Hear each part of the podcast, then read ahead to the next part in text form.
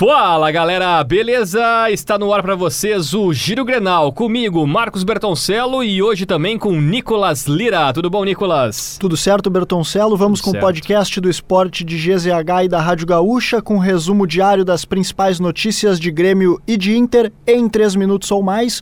Hoje, terça-feira, 10 de janeiro de 2023. É isso, e começamos pelo Internacional porque o staff do Meia Angel Di Maria se manifestou sobre a situação do argentino e os planos do jogador para o futuro. O empresário Lisandro Pissoranto disse que o jogador não foi procurado pelo Inter e que ele ainda não definiu onde vai jogar no segundo semestre de 2023, quando termina seu contrato com a Juventus da Itália. Na semana passada, o presidente Alessandro Barcelos disse que o jogador estava sendo monitorado.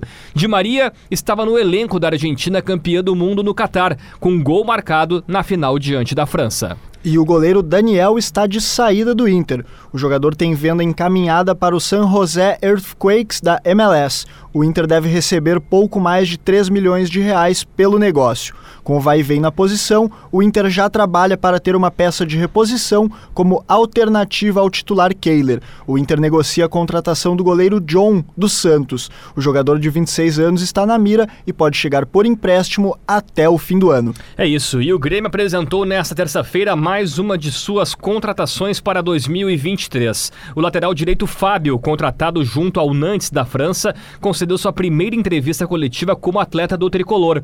Com passagem pelo Manchester United, ele assinou até o fim da temporada de 2024. No futebol francês, fez cinco temporadas, com 95 jogos. Também tem passagens pela seleção sub-17, atuando em Sul-Americano e Mundial da categoria. E o Grêmio apresentou também seu primeiro reforço para 2023 no futebol feminino.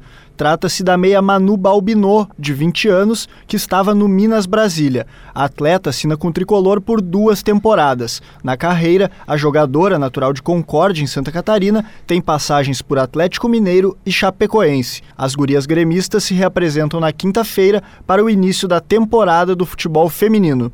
Siga o Giro Grenal na sua plataforma de áudio preferida, deixe a sua avaliação e ative o sininho para receber uma notificação sempre que o episódio novo estiver no ar. Na produção do Giro Grenal, Nicolas Lira. Na técnica e edição de áudio, Fernando Bortolim. E não se esqueça de nos seguir nas redes sociais pelo arroba esportesgzh.